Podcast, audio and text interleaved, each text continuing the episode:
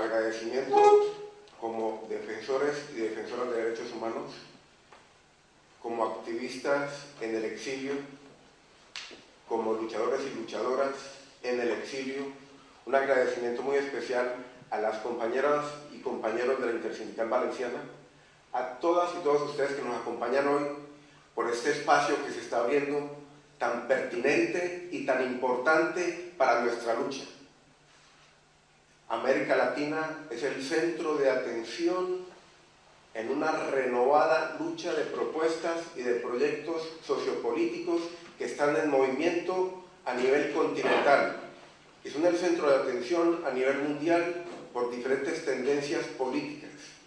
Si bien es cierto también, Colombia está en la mira del ojo del huracán, porque allí se están potenciando en su territorio diversas tensiones socioterritoriales. Y sobre eso vamos a hablar. Vamos a hacer un pequeño recorrido en el curso de esas diversas tensiones socioterritoriales.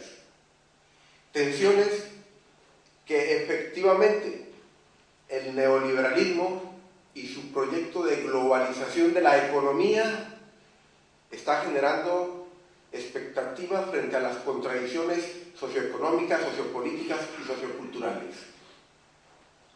Ellas están provocando en Colombia la mirada regional, la mirada regional por los impactos de muchas preguntas que seguramente nos estamos haciendo aquí.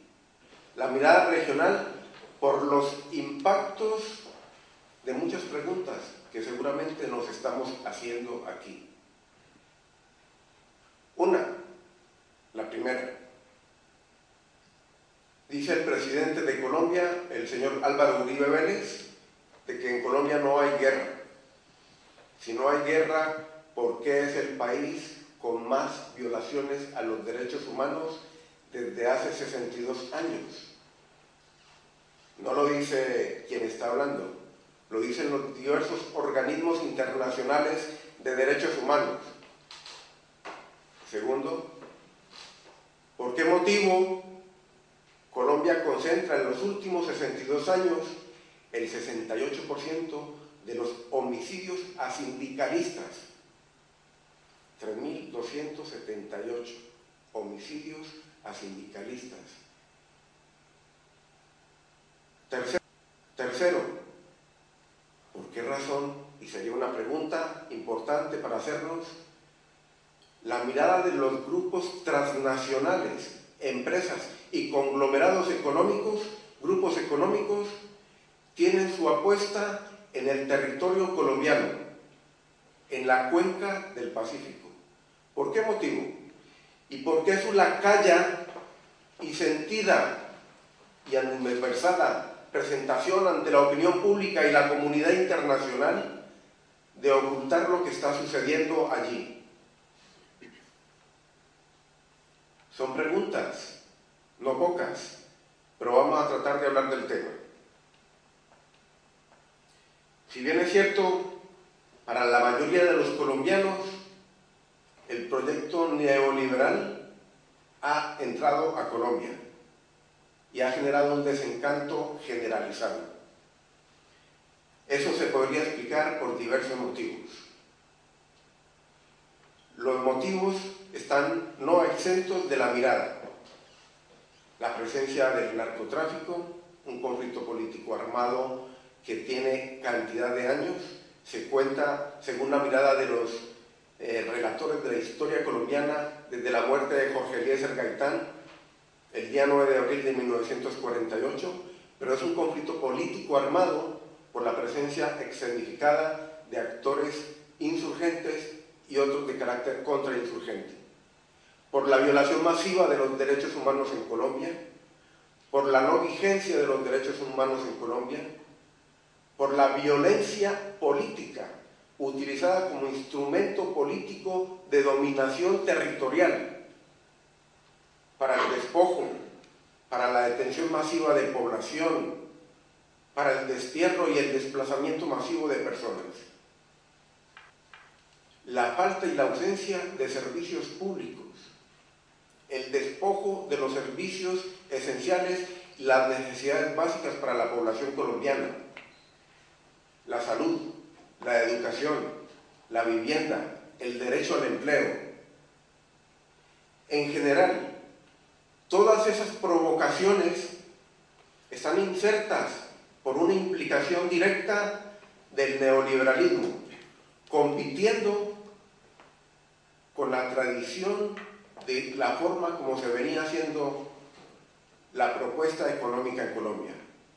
Las redes locales empiezan a tensionarse con las redes globales. Esa tensión es planificada y registrada desde el año 1978 con un proyecto denominado Antioquia siglo XXI, liderada por el actual presidente de Colombia, cuando fue gobernador de Antioquia en el año 95, del departamento o provincia de Antioquia. Pues bien, vamos a coger lo que fue este proyecto y lo que es hoy, porque a partir de ese momento el pueblo colombiano está relatando una historia macabra, dolorosa, con muchas implicaciones frente a la opinión pública internacional.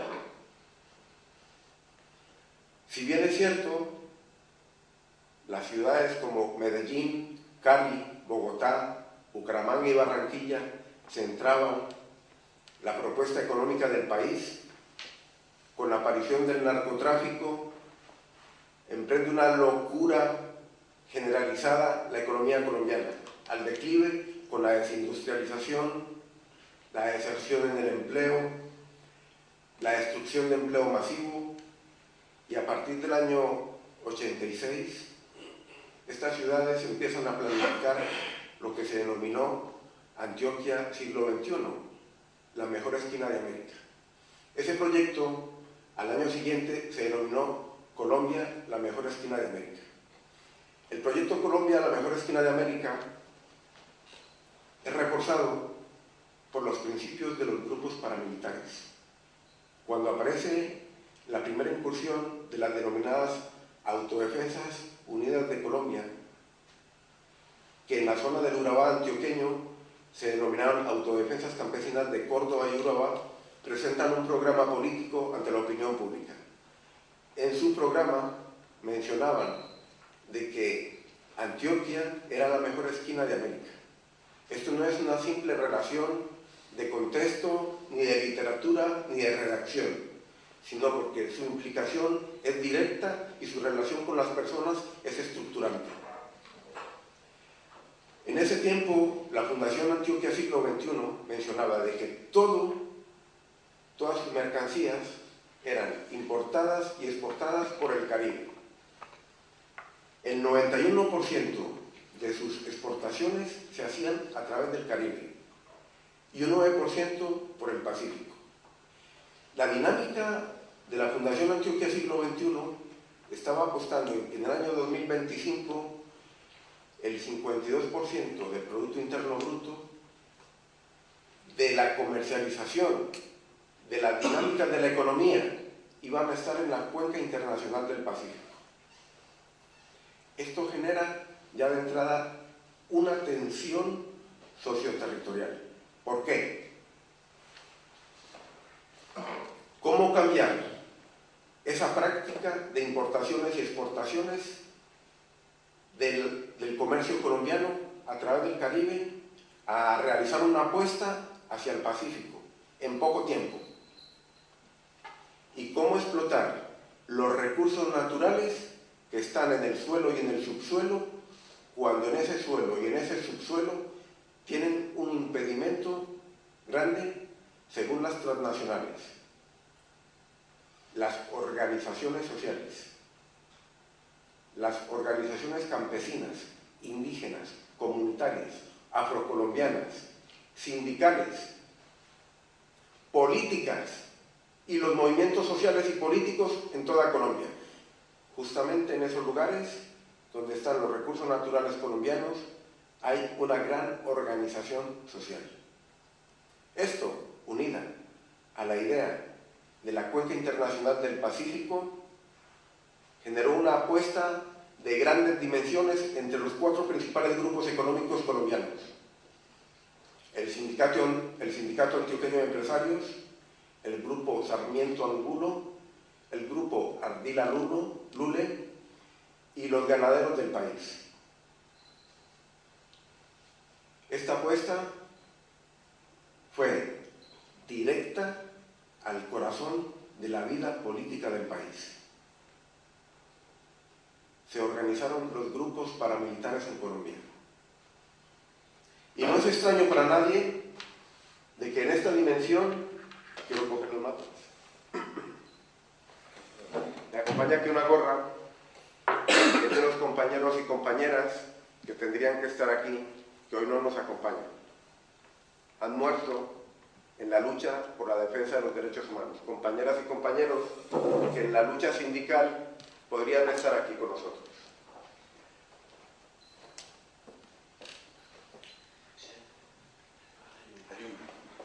Bien, eh, no se ve muy bien el mapa. Con esta estrategia, en el eh, se pretendía trasladar una apuesta que era a través del Caribe hacia el Pacífico. Sin embargo, como vamos a poder ver,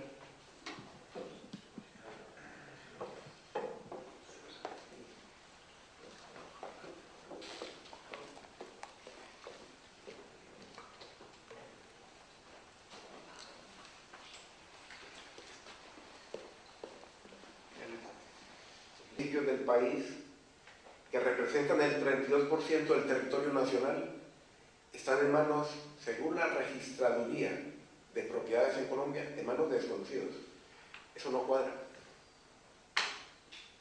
Tanta tierra en manos de nadie, eso es imposible. ¿Qué propósitos hay con esa tierra? Ya no nos importa ni siquiera el nombre. ¿Qué propósitos hay con esas tierras? Con el suelo y con el subsuelo.